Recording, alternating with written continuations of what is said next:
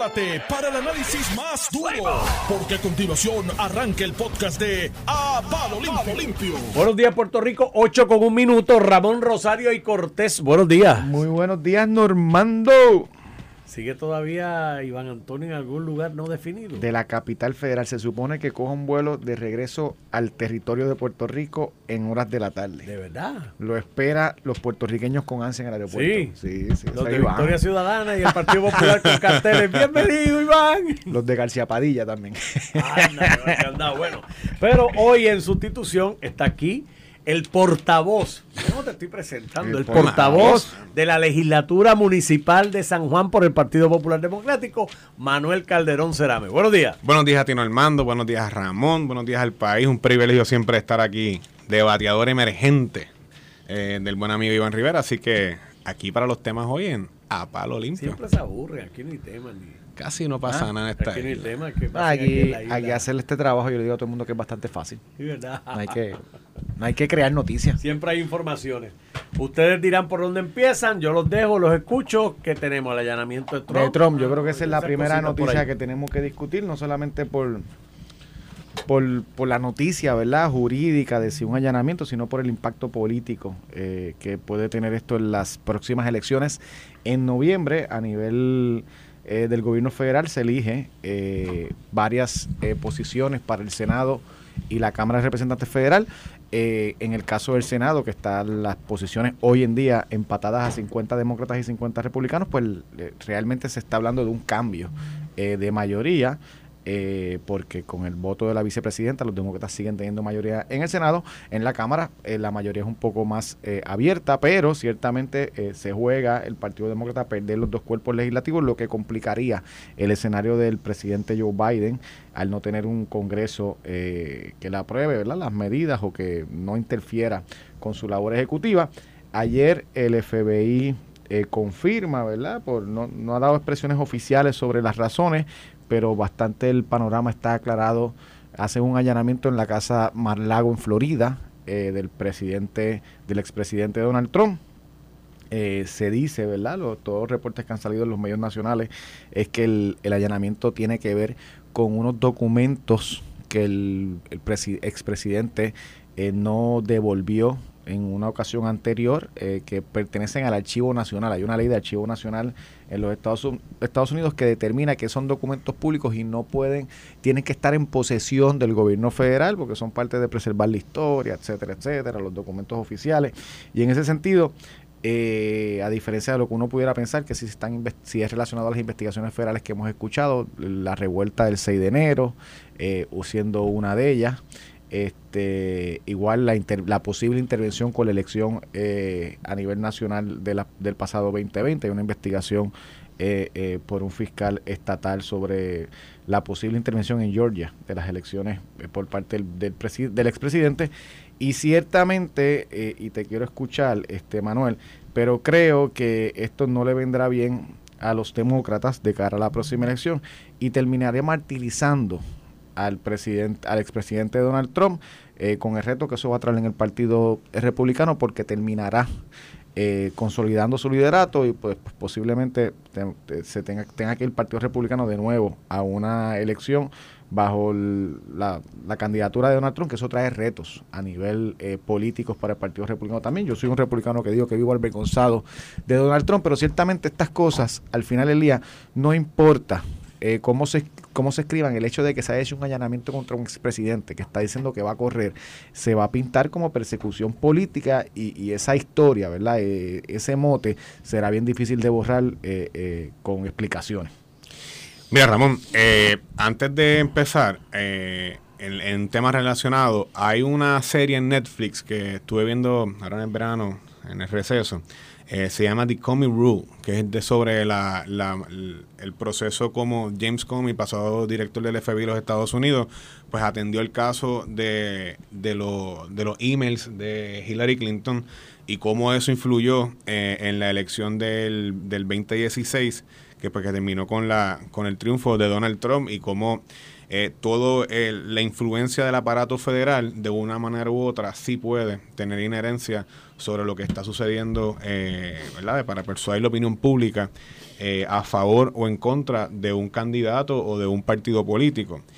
Yo no voy a defender a Donald Trump, yo no, tú tampoco lo hiciste, pero aquí, eh, indudablemente, la manera en cómo las expresiones del, presidente, el expresidente Donald Trump, está jugando el papel de víctima. Está jugándolo como, como lo que el libro de política dice, todo lo que tiene que hacer para aprovechar el momento. Eh, y aquí hay dos cosas. Uno, eh, la figura de Donald Trump eh, no necesariamente, aquí han dicho que va a volver y que, si vuelve gana. Si uno mira las encuestas y lo que se ha visto en, dentro del Partido Republicano, la realidad es que quien ha ido subiendo es Ron DeSantis, que es el que el gobernador, de hecho, de la Florida, donde ahí donde en Mar-a-Lago, donde está, donde reside Donald Trump. Y eso, él está consciente de esas cosas. Número dos. Eh, lo segundo, eh, ya hablamos de lo primero, que es quién puede, quién es realmente es la competencia directa ahora mismo en estos momentos, pues es Ron DeSantis, el gobernador del estado de la Florida. Número dos, esto sin lugar a duda va a tener eh, un efecto, yo no sabría decirte si favorable o negativo en las elecciones de medio término en noviembre. Eso va a pasar. los republicanos, acuérdate que la composición republicana eh, eh, a nivel de la Cámara Federal y en el Senado no todas están detrás de la figura de Donald Trump. Hay unos que van a despegarse, hay unos que van a desligarse y habrán otros eh, este, que uno quizás puede decir que son un poquito más radicales o diríamos un poquito más loquitos y van a salir a defender a Donald Trump de manera directa y de manera eh, contundente, eh, utilizando el discurso de víctima eh, que está apelando Donald Trump. aquí se allana la, propiedad de Donald Trump, se va a la, a la caja fuerte del presidente Donald Trump, se buscan unos documentos que aparentemente eh, desaparecieron de la, de la oficina presidencial y no se fueron entregados en el proceso de transición entre la administración de Donald Trump y Joe Biden y unos documentos que nadie sabe dónde están, que nadie sabe cómo fue que salieron, eh, sobre de qué índole, pues tampoco se, se conoce eh, si tienen que ver con, el, con el proceso de insurrección en, la, en la toma de posesión, si tienen que ver con la con emails con este con el gobierno de Rusia, si tienen que ver con algún tipo de, de información confidencial de, que pueda poner la seguridad nacional de los Estados Unidos en juego. O sea, son cosas que, pues, pues, que por alguna razón el FBI está investigando. Y te tengo que decir que ayer, eh, si lo, lo veías en CNN y lo veías en Fox News y donde quiera que tú fueras, ya había eh, gente frente a la casa de Donald Trump no protestándole. Eh, defendiéndole con banderas de Donald Trump 2024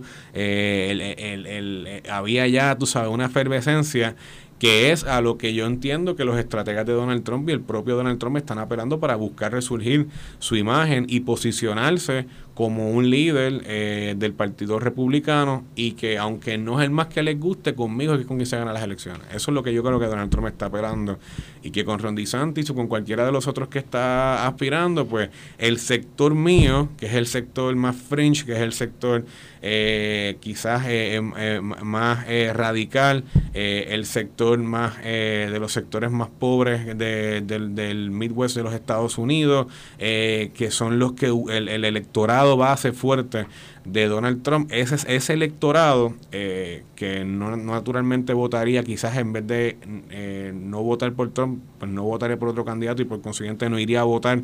Y eso pues tú lo que tienes que buscar como contrarrestar. Tú quieres que toda la, la masa de electores de tu partido vayan y voten y voten por el candidato a la presidencia del partido, en este caso el Partido Republicano. Así que yo te diría que las repercusiones políticas, eh, obviamente hay unas repercusiones legales y hay un, hay un proceso que, que va a estar.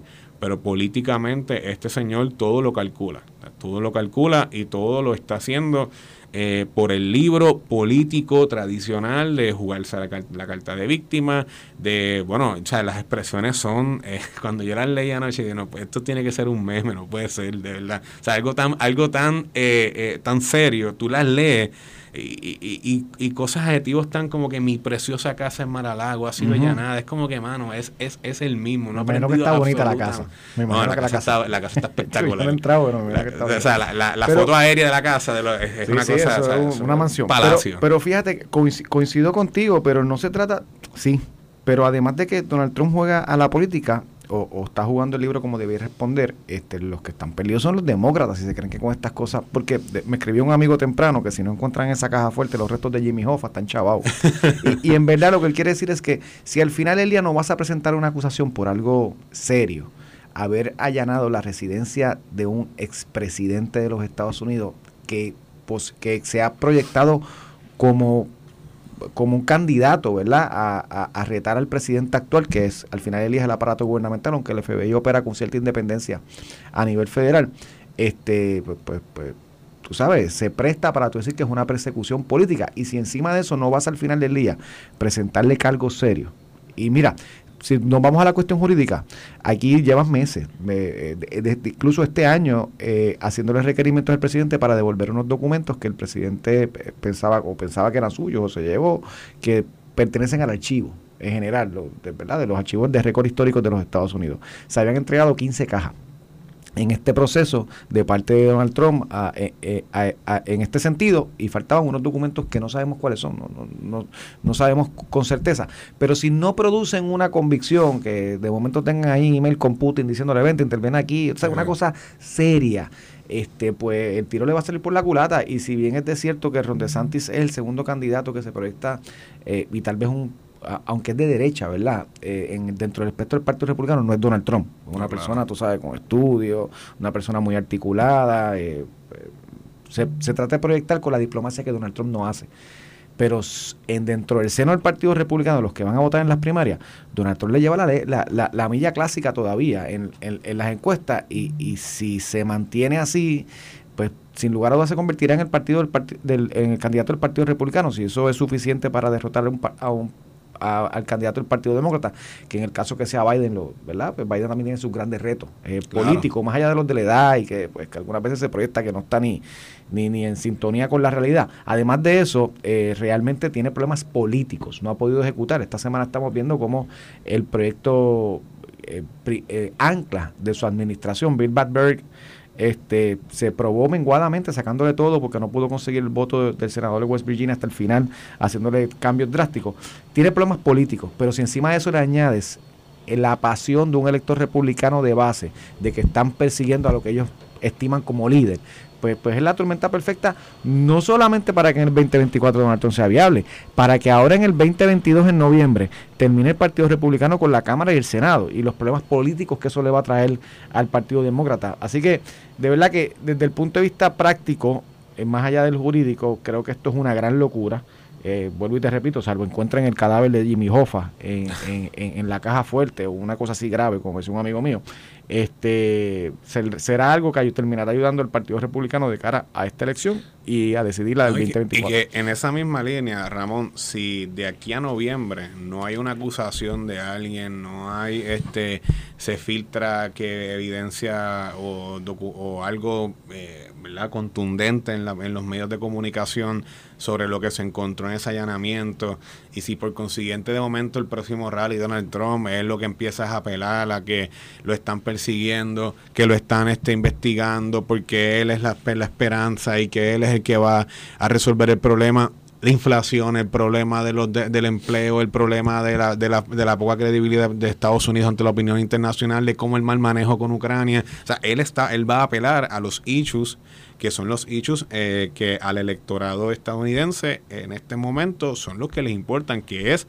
el problema que tiene el Partido Demócrata en estos momentos para poder retener las mayorías legislativas y pues, naturalmente de cara al 24 poder ganar la presidencia de los Estados Unidos. O sea, Joe Biden tiene unos problemas de aprobación y unos problemas duros en su administración que no lo que proyecta más y como bien tú dices, más allá de la edad, más allá de, de verdad de, de, las cosas que le pueden pasar a cualquier presidente. O sea eso es un ser humano que está ahí o sea que se cayó de una bicicleta. Pues eso le pasa a cualquiera. Pero, Manuel, saludar gente que no existe. Quedarse trastabillado hablando quedarse dormido cuando la gente está hablando. Perdóname pero eso no le había pasado a ningún presidente pero a, lo, a, lo, a, mí me da miedo que lo dejen con el botón ese cerquita porque uno no sabe lo que puede pasar. A, toca, lo, a, lo, que voy es que el problema más grande más allá de esos problemas pero el problema real más grande es que eh, Joe Biden proyecta como un presidente que no ha podido lograr un proyecto, o sea, no ha podido lograr un plan, no ha podido eh, achievement something importante para la vida del americano promedio, que, es el que, es el que es el que se vira de un lado a otro, que no tiene un partido político afiliado, que es el que te da ese voto, que te lo presta o te lo te, castiga o, te, o te lo agradece y te lo premia con el voto cada cuatro años. Así que eh, si no hay una acusación eh, o si no sale algo contundente de aquí a los midterm selection, yo veo esto, eh, el, el, ¿verdad? Eh, una ola roja llegando a poder tener mayoría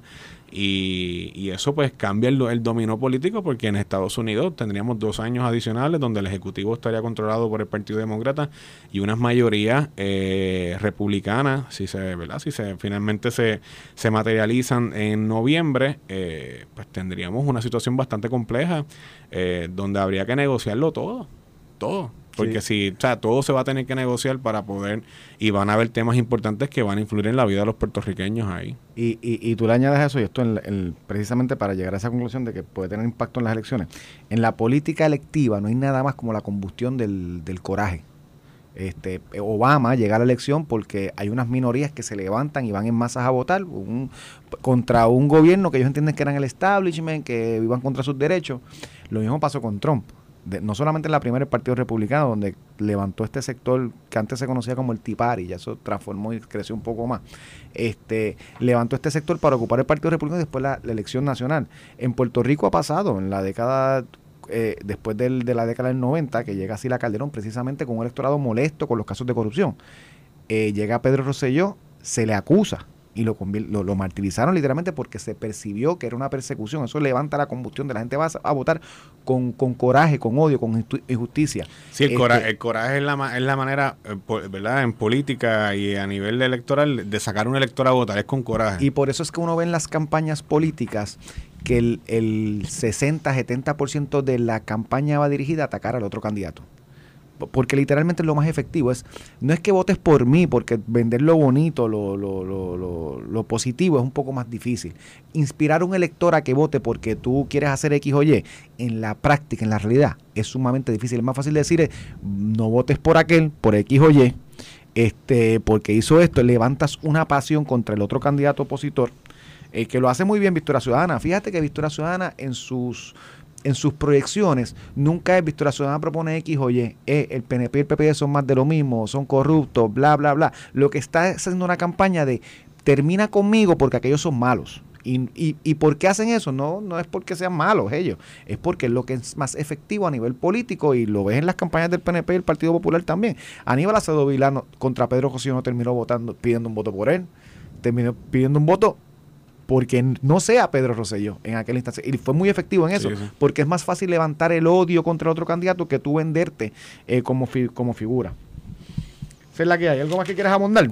Mira, eh, nada, yo pienso que al final eh, esta, esta noticia va a tener secuela y Donald Trump va a seguir haciendo los rallies que va a hacer y va a dar expresiones eh, porque a él no le van a poner una mordaza como se la pusieron a, la, a Wanda Vázquez y a, los acusados en el, en el caso federal aquí en Puerto Rico. Y él tiene eh, la tarima, tiene eh, la audiencia, tiene a, un sector amplio que lo respalda y eso pues va a tener repercusiones. Que eh, si eso se levanta y termina generando una ola de, de coraje y de odio hacia cómo los demócratas están eh, tratando al pobre Donald Trump desde el punto de vista de esa gente que vota por él, eh, pues eso estaría por verse. Pero yo entiendo que, aquí el, análisis sí es legal, pero aquí el análisis político es peligroso porque estamos ante la posibilidad de que Donald Trump genere una ola eh, favorable hacia él y que esto pues tenga unas repercusiones favorables electoralmente hacia su persona, hacia su figura y pues... eso es peligroso, eso, es peligroso. Y mantener a Biden también es peligrosísimo. hay otras opciones. ¿Quiénes son? Cuéntame. No me digas que Kamala Harris, por Dios. No me digas que Kamala Harris, por Dios. Pero digo, hay gente que, que, Kamala Harris representa el, el, sector dentro de los posibles candidatos, ¿verdad? El sector más liberal o más socialista del, del área demócrata, lo que representó Bernie Sanders eh, en las últimas dos elecciones. Yo creo que Pete Buttigieg puede ser una buena carta eh, presidenciable a los Estados Unidos y me parece, yo no soy republicano, yo soy demócrata, pero en el punto de vista de los republicanos, yo creo que Ron DeSantis es una carta bastante segura. es la carta. Eh, es, es lo que sería lo más políticamente correcto en este momento. ¿Por? Porque Ron DeSantis, que es el gobernador actual de Florida, tiene algo que muy pocas electo, muy pocos políticos en el Partido Republicano tienen. No te incomoda los centro derecha del Partido Republicano, las, las personas, yo le diría más moderadas, este, un McCain, lo que fue McCain, bueno, más o menos, un McCain en algún momento, lo que fue Mitt Romney en algún momento, ese ese ese status o ese establishment del Partido Republicano no te lo incomoda, es un buen candidato y te recoge todo el elector este pasional que se ha creado a través de Donald Trump, porque Ron DeSantis fue eh, uno de los principales portavoces de Donald Trump durante su administración. De hecho, Ron DeSantis gana en un escenario que Donald Trump se mete en Florida y, termina en una elección bien cerrada. a, niveles, eh, locales en la Florida ha aprobado legislación y ha presentado eh, cosas con las que yo no comparto, pero que apelan favorablemente al elector a ese elector que, que Donald Trump pues eh, apela de una manera ¿verdad? contundente como por ejemplo el prohibir decir gay, la palabra gay en las escuelas. La pelea con Disney. Eh, la pelea con Disney, que, a niveles contributivos se parece mucho a Puerto Rico. Pero, o sea, eh, eh, es, es él, está haciendo, buscando consolidar todos los distintos. O sea, los partidos en los Estados Unidos, el Partido Demócrata y el Partido Republicano, funcionan de una manera bastante parecida a cómo funciona pues el Partido Popular en Puerto Rico. O sea, tienes unos sectores y a cada uno hay que ir poco a poco aglutinándolo. Una vez tú tienes todos aglutinados, en eh, los más moderados, los más liberales, los más de centro, y ya tú los tienes ahí, pues entonces tú logras eh, o, una elección o la, por lo menos la, nominación a la candidatura a la gobernación. Que fue lo que logró en cierta parte Biden y Hillary Clinton contra Sanders. Sanders apelaba más en el Partido Demócrata, ¿verdad? trasladándolo al Partido Demócrata, que también tiene su grupo. Eh, Sanders este, apelaba más a un sector más liberal socialista. Eh, Hillary y Biden se proyectaron como centro izquierda o centro, candidatos más de centro. Y, lograron ganar en unas elecciones cerradas con, con, Bernie Sanders en dos ocasiones. Lo, que te lo que te proyecta que el, el, reto, Hillary no pudo aglutinar todo su partido de cara a Donald Trump. Biden lo hizo. Yo, no, pero, Biden, tenía algo mm, eh, que no tenía ni Hillary y ni tenía eh, Bernie Sanders. Ese elector negro. El elector negro, que es el elector más organizado, es la minoría que más está subiendo en los Estados Unidos. A nivel electoral. A nivel electoral y la más recauda también. O sea, ahí entre las uniones y entre los y, y, ellos mismos, el, bueno, el caucus. Sí, los brazos fuertes del Partido Demócrata. o sea, el caucus negro en el Congreso de los Estados Unidos es un caucus súper poderoso. O sea, ahí estamos hablando de que ese sector, eh, eh, ese elector que, al que Obama naturalmente inicialmente amarró, pues Joe Biden lo tenía y eso fue lo que le garantizó la la victoria en la primaria. Porque Biden gana y no es una debacle electoral de Trump. Trump incluso aumentó eh, cantidad de votantes. Fue un, llamado a, aglutinar. Bueno, Biden pierde Iowa y New Hampshire y gana en, South Carolina. Y ahí en South Carolina, desde ahí es que inició el, el, ¿verdad? el, wave completo hasta poder ganar la nominación. Muy bien. Mira, este con eso vamos a la pausa, regresamos. Vamos a hablar del centro médico, vamos a hablar de la Procuraduría de las Mujeres y si nos da tiempo hablamos del 15% eh, de la legislación federal que le aplicaría a Puerto Rico. Claro que sí. Estás escuchando el podcast de A Palo Limpio de Noti1630. Buenos días, Puerto Rico. Hoy de regreso a A Palo Limpio por Noti1, de lunes a viernes a las 8 de la mañana. Hoy es agosto 9 por Iván Rivera. Se encuentra Manuel Calderón Cerama, el portavoz del Partido Popular en el municipio, en la Asamblea Municipal del municipio de San Juan.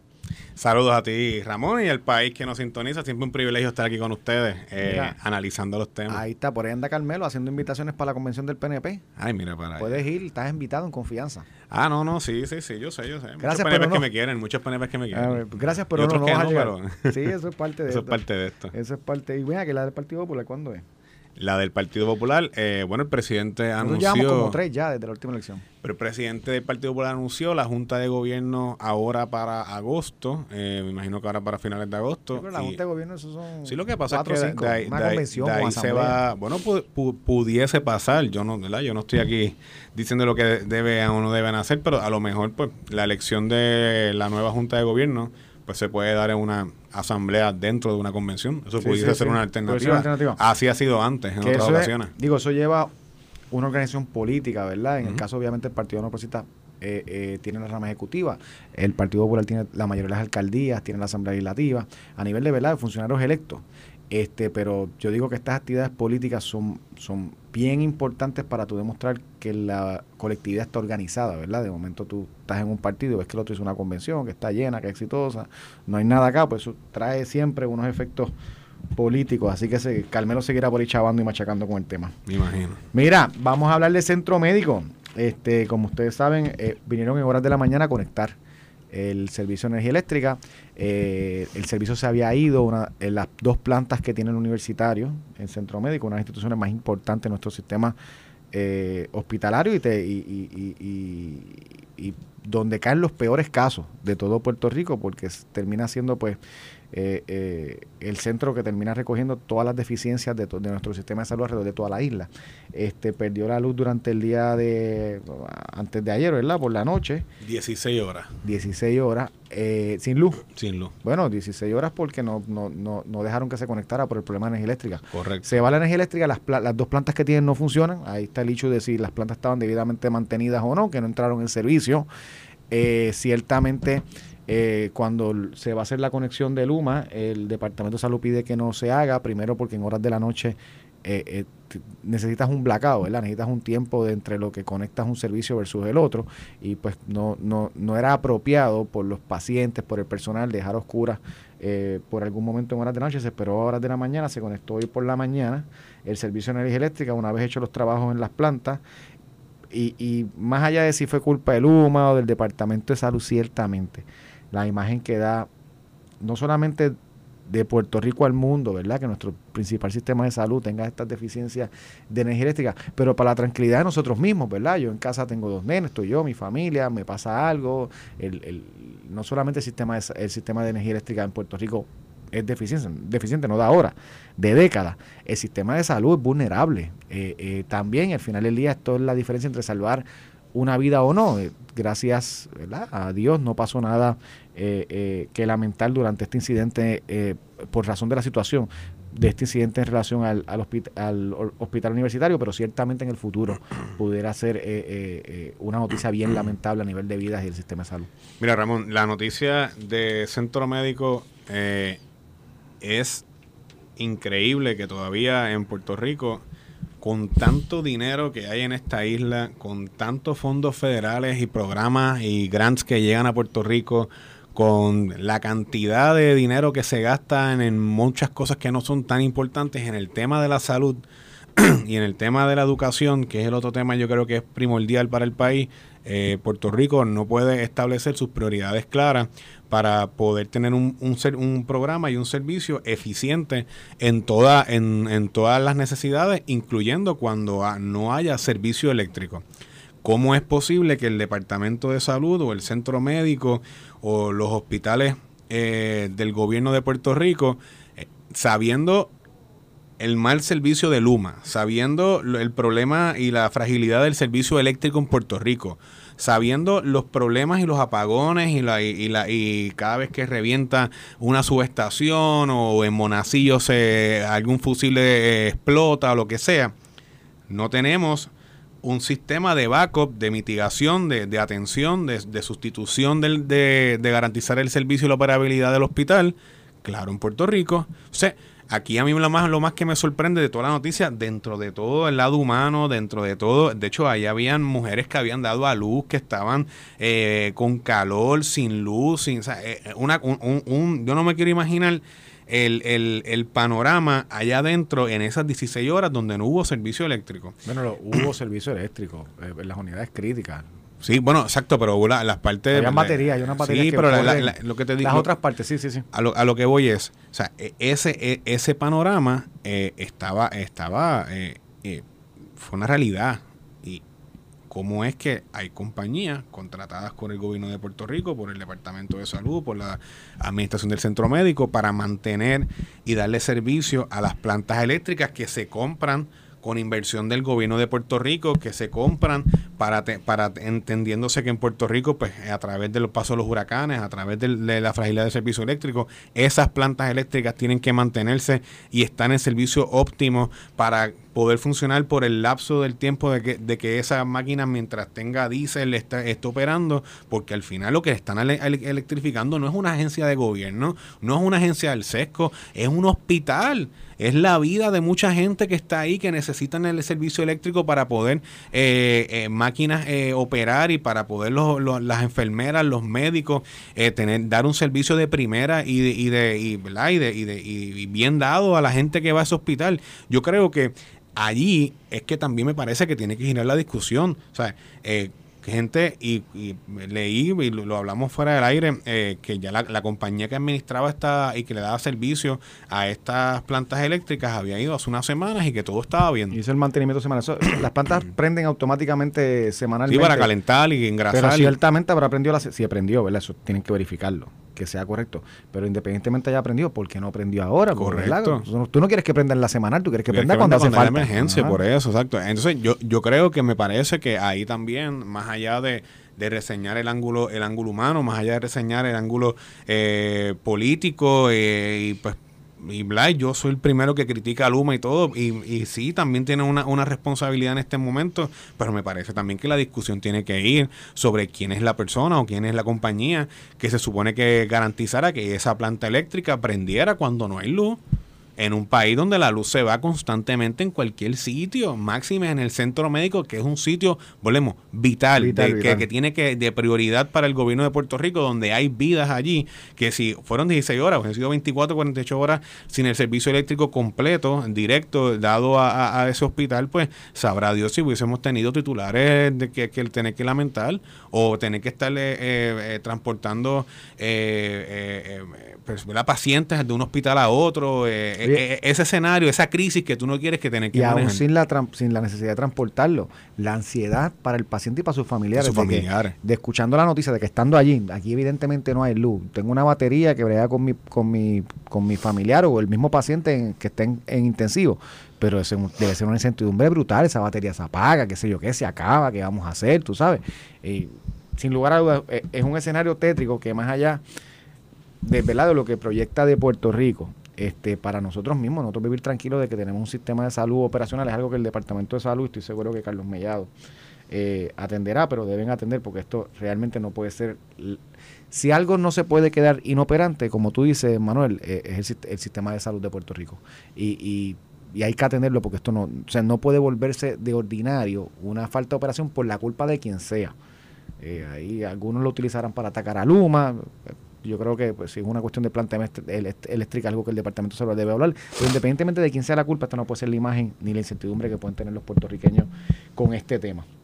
Mira, Manuel, te quiero pasar al tema de la Procuraduría de las Mujeres. Este, Lercy Boria, quien fue nombrada por lo que le quedaba de término a Wanda Vázquez. Correcto. Este, pues ya tenía el, el, vencimiento, ¿verdad? Ya se había vencido su término de 10 años en el año 2020. Wanda Vázquez la nombró Luis Fortuño en el 2010 es un periodo de 10 años la, ¿verdad? La, procuradora que ocupa la dirección de la Oficina de la Procuraduría de las Mujeres. Y, y en ese sentido, pues ella estaba ocupando el cargo porque en Puerto Rico para evitar que hayan estos vacíos cuando se le acabe el término los funcionarios pueden continuar en su cargo hasta que su sucesor sea nombrado y en este caso confirmado porque requiere confirmación el del Senado de Puerto Rico. Este sorpresivamente la licenciada Alexi Boria renuncia de efectivo inmediatamente que levantó la sensación de si había un coraje eh, con la administración o qué provoca que tú presentes una reducción inmediatamente no a finales de mes no cuando llegue el sucesor eh, sino de forma inmediata, este, al día después, o sea, el día de ayer, eh, salió a reducir que, va a ocupar la posición de subsecretaria del Departamento de Estado. Se, ya se empieza a hablar de los que deben ser los candidatos eh, para la Oficina de la Procuradora de la Mujer, se ha circulado o informado que la candidata de la gobernadora, la licenciada Suela Hoy, quien, había, quien fue secretaria del Departamento de Corrección y Rehabilitación bajo Pedro Rosselló y fue senadora eh, de, de, por, San, por el Distrito Senatorial de San Juan, también fue secretaria de la Gobernación en la administración de Wanda Vázquez por un breve tiempo. Este, y pues empiezan estas discusiones. Ayer Rodríguez Bebe dice que el Erciboria no está capacitada para hacer la oficina procuradora de la mujer. Su, su, su, posición es que esa posición no debe estar a cargo de, una activista ideológica eh, con, con, por los temas estos de perspectiva de género, el tema del aborto es un tema que, eso, que agua incluso contra el proyecto del Senado 693 de Rodríguez Bebe ha sido fuerte. Y, y ya empiezas a ver incluso en la delegación del Partido Popular proyecciones de que hay división y es que realmente la población está así dividida con estos temas.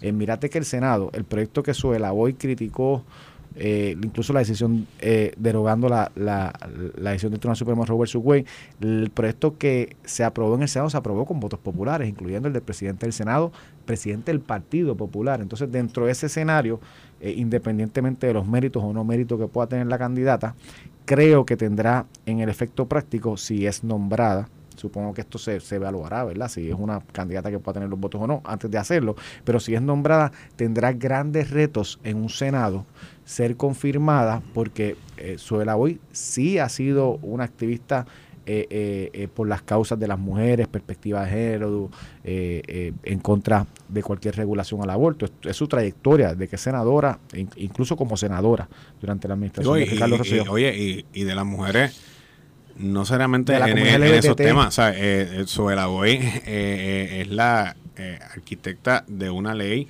leyes para armar mujeres en cuando eh, tienen una ley de una orden de protección de ley 54, o sea, entre otras cosas. En el Departamento de Educación, el, programa piloto de las escuelas coeducativas que lo implementó la administración de Ricardo Rosselló, entre otras cosas. Pero yo pienso que aquí eh, primero, eh, Lel Ciboria es una mujer muy capaz y muy competente, eh, y más allá de quizás de las diferencias que uno pudiese tener en cómo manejó algunos asuntos en la oficina de la Procuradora de las Mujeres, creo que eh, es meritoria de, la posición que próximamente va a estar ocupando o ya está, ya debe estar ocupando como su secretaria de Estado, así que a ella pues mucho éxito en sus gestiones.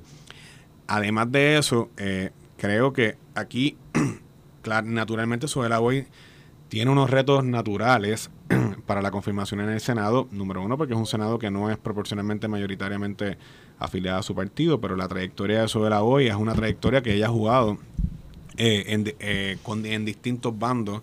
Eh, ella es una estadista y PNP de, carrera y, ha sido candidata y ha sido militante del Partido No Progresista.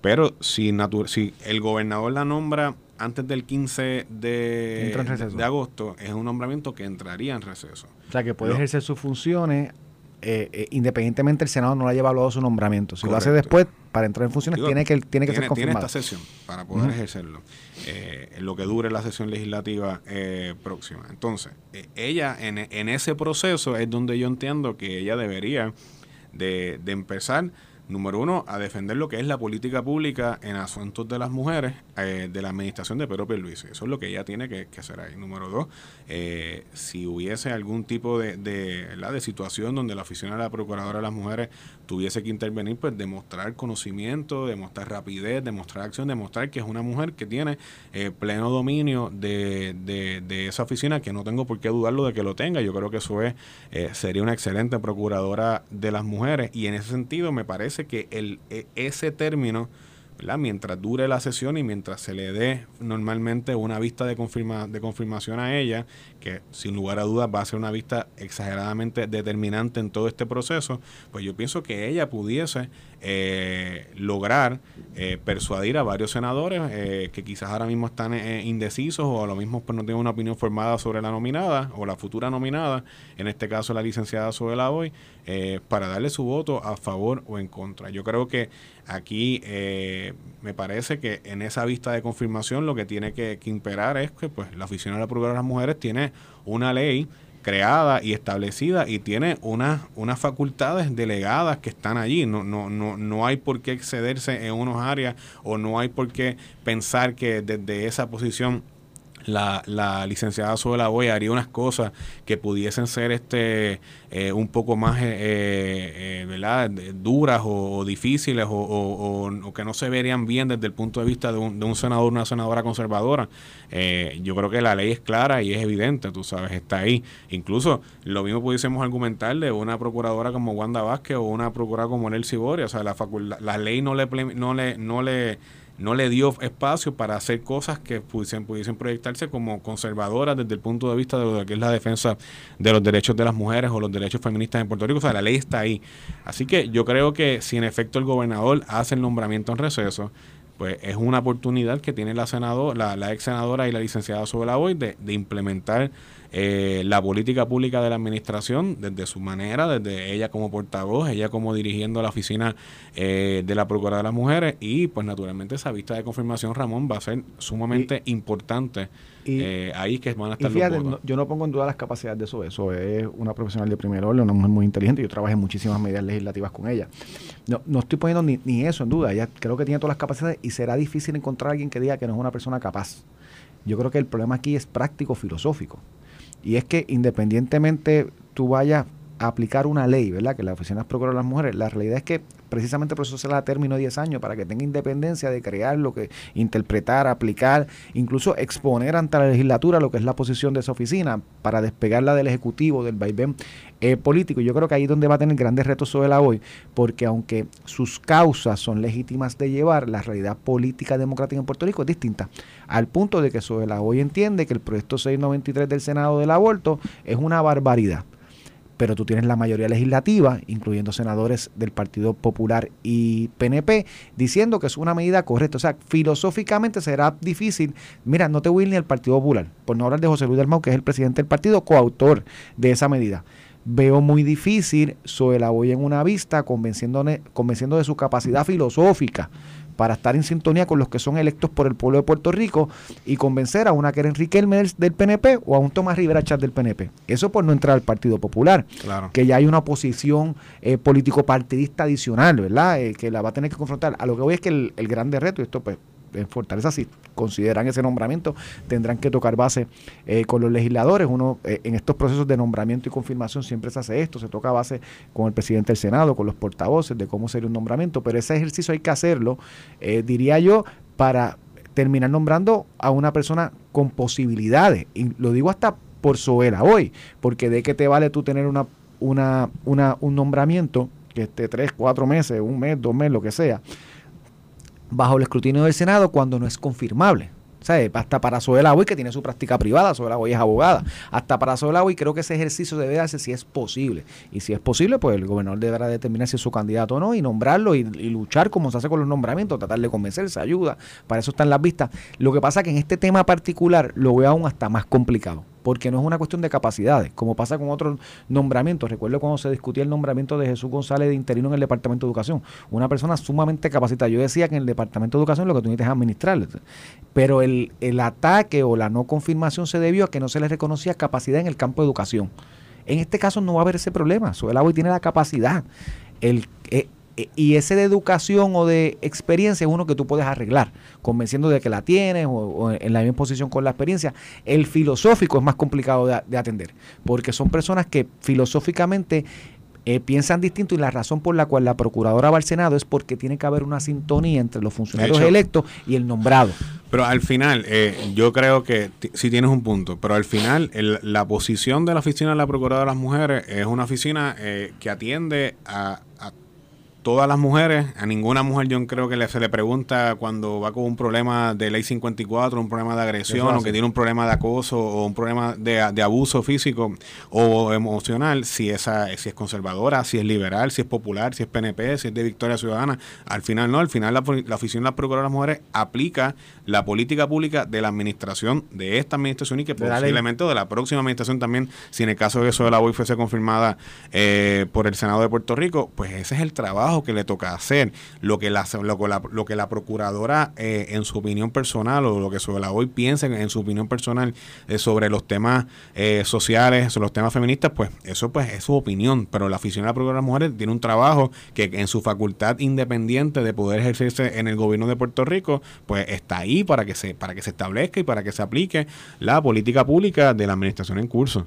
Yo pienso que al final eh, es un reto que tiene ella eh, la confirmación, pero creo que eh, el, si la nombran en efecto en receso, le da un tiempo favorable a ella para poder empezar a ejercer las funciones y número dos, poder este persuadir o convencer a algunos senadores que entiendo que sí, que naturalmente pues pudiesen tener algún tipo de reserva por las posiciones que sobre la hoy ejercido públicamente en el pasado. Muy bien. Bueno, con eso ya la mente maestra nos está sacando el, puño que tú me sacaste, el derecho o el izquierdo, el derecho, siempre el derecho. mente, nunca el izquierdo. Con eso los dejamos, nos regresamos mañana, que ya regresa Iván Rivera. Lo veo, lo voy a ver en el programa por, por varias semanas, pues no me fui yo, después se fue él. Así que eh, no se lo pierdan mañana con Iván Rivera. Un abrazo. Esto fue el podcast de a, Palo Limpio de Noti1630. Dale play a tu podcast favorito a través de Apple Podcasts, Spotify, Google Podcasts, Stitcher y notiuno.com.